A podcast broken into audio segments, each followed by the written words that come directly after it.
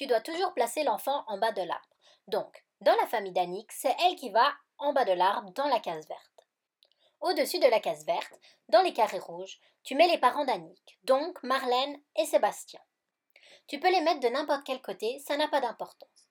Au-dessus des carrés rouges, dans les carrés bleus, c'est les grands-parents.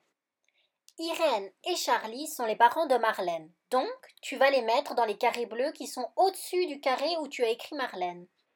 Et au-dessus de Sébastien, tu écris Emma et Georges qui sont donc ses parents à lui.